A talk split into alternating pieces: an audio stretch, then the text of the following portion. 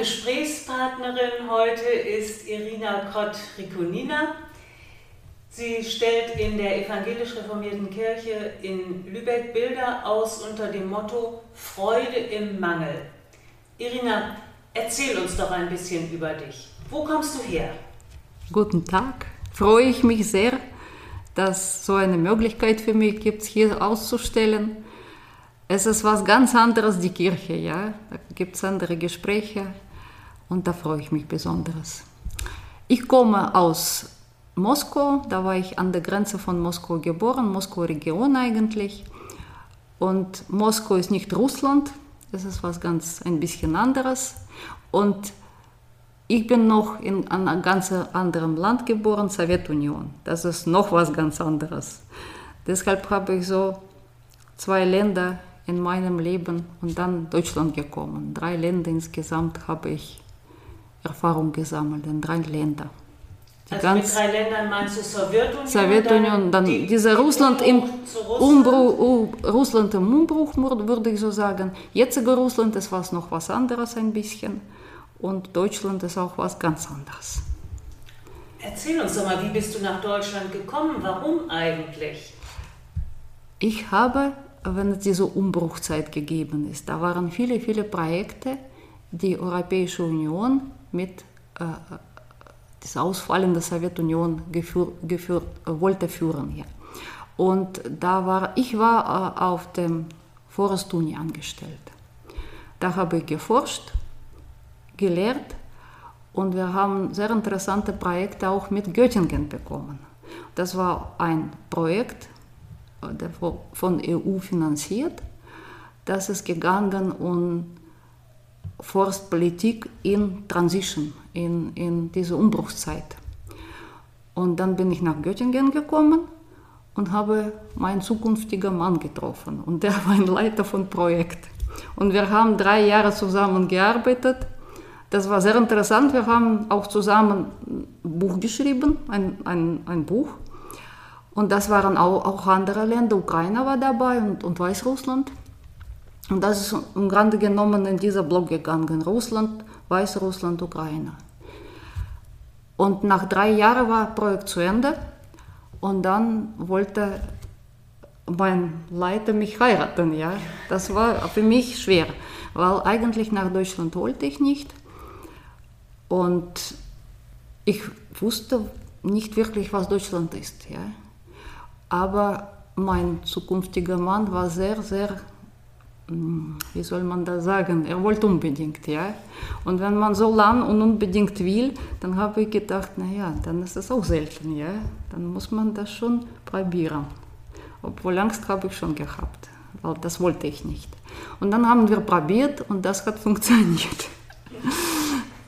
Und jetzt sind sie schon 20 Jahre verheiratet und da muss ich sagen, ohne meinen Mann würde ich auch nicht zur Kunst kommen.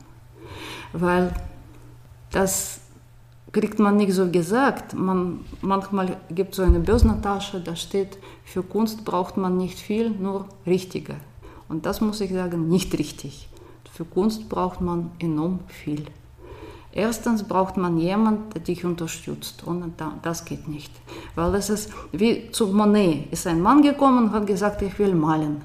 Und Monet hat ihm gefragt, haben Sie Geld? Weil man muss am Anfangsphase enorm viel hinein investieren. Du kannst nicht einfach Farbe nehmen und anfangen zu malen. Du brauchst Motivation und Interesse sowieso und dann braucht man Ausbildung. Ohne dem kann man weil in, jetzt im Internet kann man vieles finden, aber das geht enorm langsam. Man kann natürlich selbst bilden, aber trotzdem braucht man eine strukturierte Ausbildung und das ist alles Zeit und Geld. Und das man einfach aus sich heraus kann man nicht. Dann zweiter Punkt bei, äh, bei äh, Kunst, wenn man das Ehrliche betreiben will, ist Atelier. Da kann man nicht einfach zu Hause malen. Kann man am Anfang, habe ich auch gemacht, aber ab irgendwelchem Moment brauchst du festen Platz, wo du malen kannst. Und das kostet auch. Und das hat mein Mann gesagt, machen wir. Ich habe sogar am Anfang gesagt, nein, nein, nein, weil das wird nie zurückkommen, das wird auch nie zurückkommen, dieses Geld, was im, im Studium und im Atelier investiert ist. Aber er hat gesagt, trotzdem machen wir das, weil wann soll man das machen, wenn es nicht jetzt, ja? Und dann haben wir das so gemacht und da muss ich ihm wirklich, das ist sein Verdienst, dass ich so jetzt so stehe, wo ich stehe, ja? Vielleicht ist es nicht viel, ich weiß es nicht, aber es ist viel Investment schon gemacht. Im Studium, im Atelier, im, im Kontakte. Aber es ist ja also von der Forstwirtschaft bist du zur Kunst so, so ungefähr kann man sagen, ja. Ja. ja. ja. Und ähm, äh, gut, du bist zur Kunst gekommen. Ähm, hast du dich denn schon immer für Kunst interessiert? Das kommt ja wahrscheinlich nicht so aus heiterem Himmel. Auf einmal denkt man mal, äh, ich möchte jetzt gerne mich mit Kunst beschäftigen. Klar, sicher. Gemalt habe ich immer und auf die Wände wild gemalt äh, im Badezimmer und so. Aber ich muss sagen, vielleicht hätte ich das früher schon so professionell angefangen. Aber in meiner Familie hat sich keiner für Kunst interessiert. Das ist auch wichtig. Jemand muss dir sagen, jetzt gehen wir diesen Weg. Ja?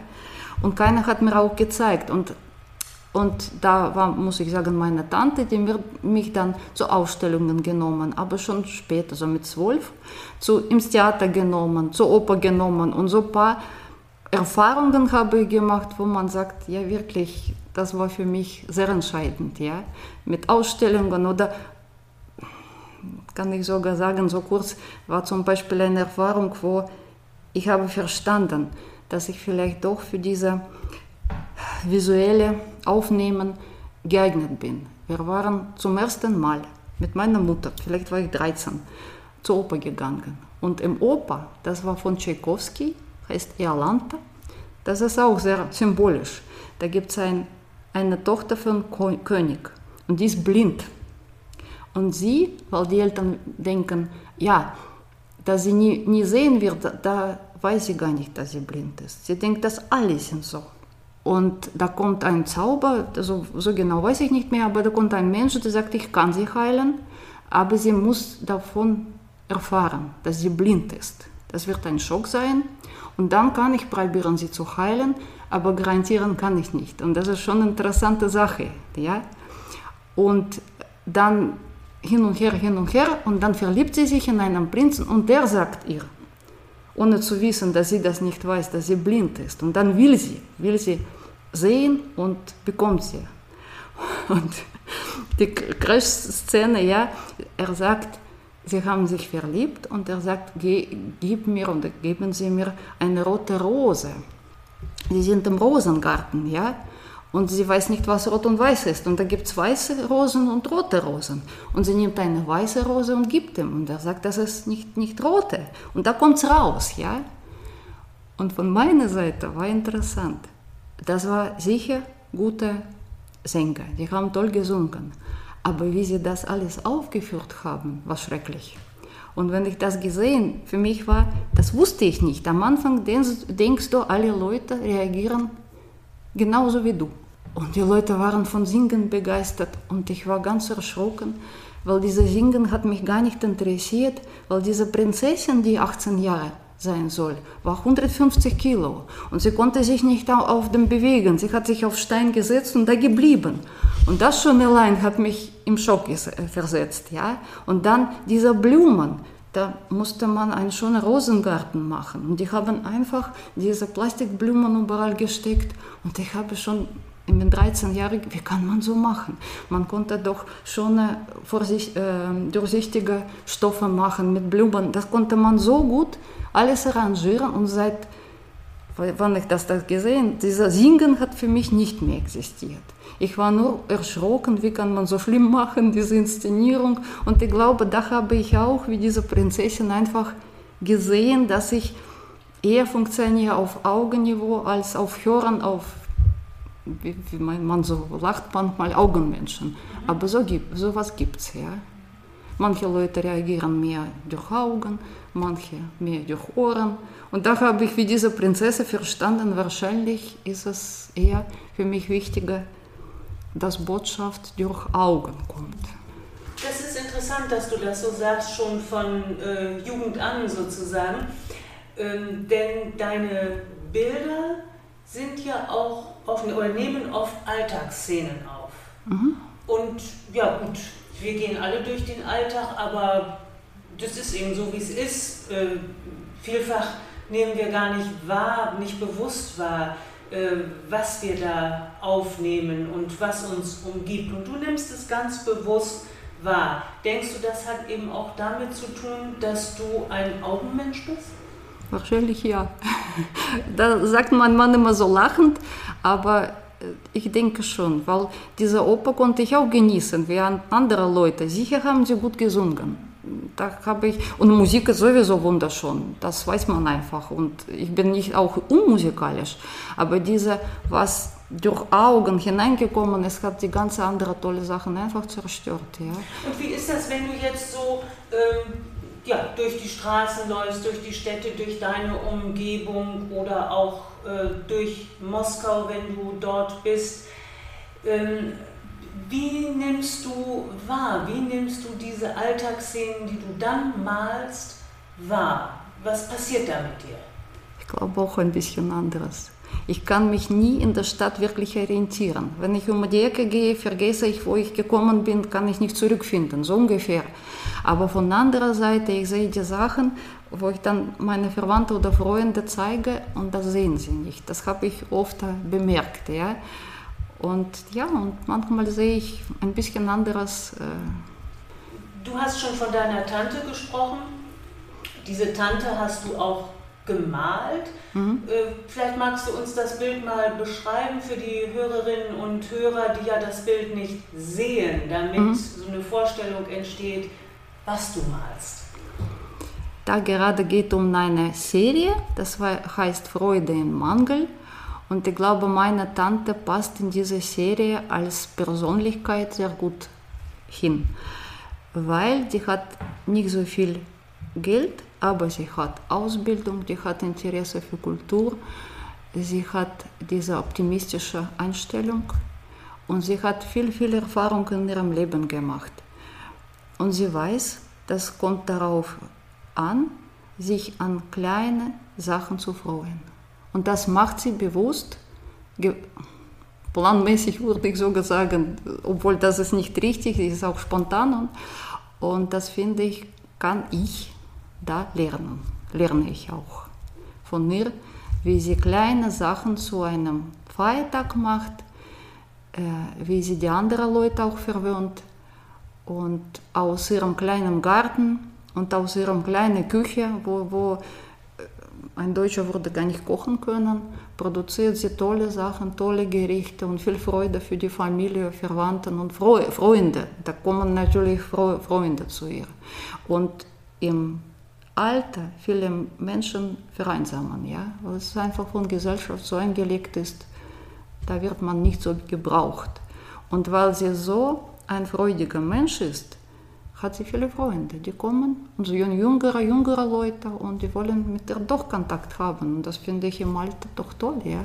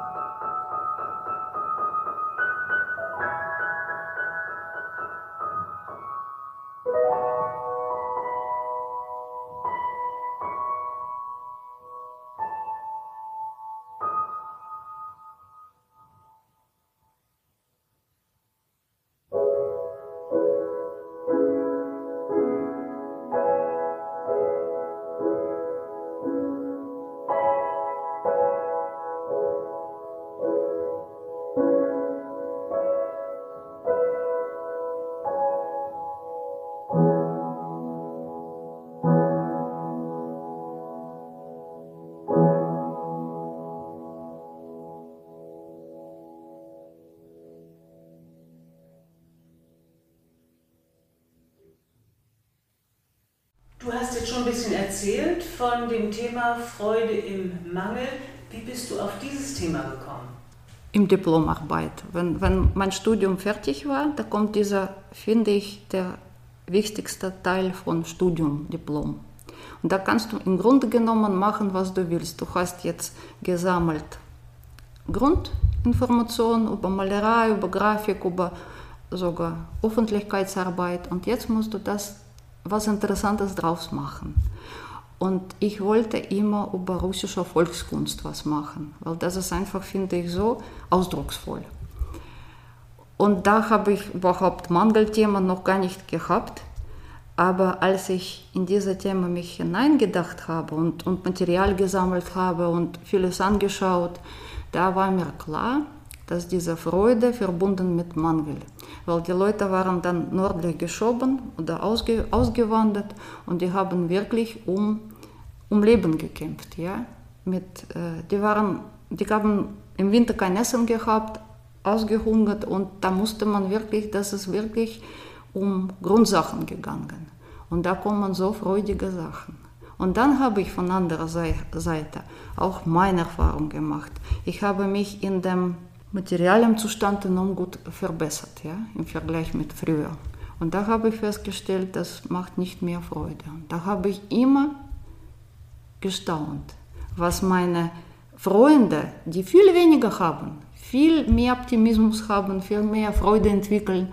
Und da war schon für mich interessant, warum ist das so, ja. Und dann habe ich das noch kennengelernt, wo bei diesen äh, desaströsen Zuständen haben die Leute so freudige Sachen entwickelt. Und da habe ich schon nachgedacht, ob das was nicht Interessantes da liegt. Und so sind diese, meine Bilder entstanden mit Freude im Mangel. Das ist so gewachsen. Am Anfang habe ich nur freudige Bilder gehabt, dann habe ich verstanden, dass diese Freude mit Mangel was zu tun hat und dann ist so in dieses Thema gekommen.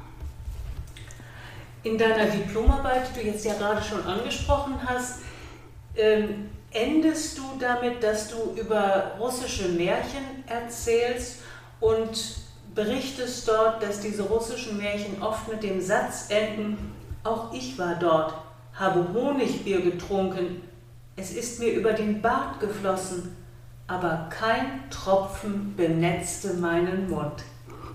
Was hat dich zu diesem Schlusssatz in deiner Arbeit bewogen? Ja, weil das ist dieses Thema schon allein so paradox im Leben. Und Problem ist, wenn man das nicht erlebt hat, glaubt man nicht. Wenn man kein Geld hat und einer sagt dir, weißt du, wenn du viel hast, es macht nicht glücklicher, glaubst du aber nicht. Man muss das erleben. Und deshalb ist es, ich weiß es, dass bis man das nicht selber erlebt, glaubt man nicht. Das ist schon dieser Satz hinein. Ja? Und noch, die russischen Märchen erzählen vieles, ja. Und so erzähle ich auch vieles in meinen Arbeiten, muss auch nicht alles stimmen. Das sage ich schon, muss nicht. Das ist meine Sicht. Vielleicht ein anderer Mensch kommt und schaut meine Bilder und sagt, nee, so sehe ich das nicht. Das ist auch in Ordnung. Jeder sieht mit seinen Augen, mit seiner Erfahrung, das ist wichtig, weil es ist in Kunstgeschichte lang schon nachgewiesen, man sieht nicht, was man sieht, man sieht, was man weiß. Und da kann diese Erfahrung nichts ersetzen. Und deshalb ist es, schreibe ich auch ein bisschen in Beschreibung, wichtig, vielleicht nächste Serie mache ich das Leben als Paradox. Weil, und das liegt auch im letzten Satz, dass es vieles Paradox ist im Leben, ja, wenn man im längeren, längeren Zeitraum das anschaut. Ja. Und alles bleibt man kann dich nach, nicht nachweisen, die Sachen, ja. Man kann nur sagen, meine Erfahrung ist so, ich habe das so erlebt. Und für Deutschen ist es so, dass sie haben sofort Mitleid mit ärmeren Leuten. Vielleicht sollen sie nicht haben, ja. Was weiß nicht, wer lustiger hat. Von meiner Erfahrung sage ich jetzt. Und für Russen, die wollen meine Bilder auch nicht immer so positiv nehmen, weil sie haben alle sind stolz auf ihre, auf ihre ja, Nationalstolz, ja. Und das bricht ein bisschen Nationalstolz, ja. Obwohl das ist im ganz Positiven, ja. Aber trotzdem. Da sagen sie auch, naja, das ist halt so immer Vorteile und Nachteile. Ja? Und deshalb dieser Satz finde ich sehr gut, auch für meine Diplomarbeit. Ich erzähle Sachen, vielleicht ist sie Märchen, vielleicht sind sie wahr für die Betrachter, aber bitte nehmen Sie das entweder als Wahrheit oder als Märchen hin. Ähnlich geht es ja den Geschichten in der Bibel. Äh, die werden ja auch sehr unterschiedlich wahrgenommen von mhm. Menschen. Und in der Bibel gibt es auch viele Geschichten, die vom Essen erzählen, von, vom Essen an einem reich gedeckten Tisch. Menschen aus allen sozialen Schichten sitzen da zusammen, unterschiedlicher ethnischer Herkunft und mit ganz verschiedenen Interessen. Und sie erleben dort eine beglückende Gemeinschaft. So, das wollen diese Geschichten in der Bibel ausdrücken, so wird es im Reich Gottes sein. Solch eine harmonische Gemeinschaft unter uns Menschen wünschen wir uns ja. Du erzählst davon auch in deinen Bildern. Und wir wünschen uns auch, dass alle Menschen am Reichtum der Welt Anteil haben. Armut als solches, Mangel als solches ist ja kein erstrebenswertes Gut. Wir erleben in unserem Alltag ja auch, dass es diese Unterschiede gibt. Auch das malst du und stellst es dar in deinen Bildern. Das Bild vom Tisch im Reich Gottes in den biblischen Geschichten ist ein Hoffnungsbild. Es ermutigt uns, diesem Ziel in unserem Alltag entgegenzugehen und uns für die Verwirklichung einzusetzen, damit das Honigbier nicht nur über den Bart, sondern dann auch in den Mund fließt. Gott schenkt uns die Kraft dazu und die Hoffnung, sagen die biblischen Geschichten. Das ist die Botschaft. Und deine Bilder erzählen auch von dieser Hoffnung und ja, tragen diese Botschaft in die Welt hinein und laden ein zum Gespräch darüber. Irina, möchtest du uns zum Abschluss dieses Gespräches noch einen Gedanken mit auf den Weg geben? Ja, vielleicht, dass nichts im Leben sieht so einfach, wie es scheint vielleicht am Anfang. Ja? Ich habe festgestellt, dass ich nenne Deutschland, für mich ist es Überflussgesellschaft. Und man denkt, in Überflussgesellschaft ist alles leichter. Ich habe festgestellt, dass es nicht stimmt. Die, wie unsere Kinder aufwachsen, ganz anderes. Wir haben vielleicht in Mangelgesellschaft aufgewachsen. Die Kinder wachsen jetzt in Überflussgesellschaft. Und man denkt, es ist leichter. Ist es aber nicht. Und sie müssen jetzt ihren, ihre Wege finden. Und ich habe gestaunt darüber.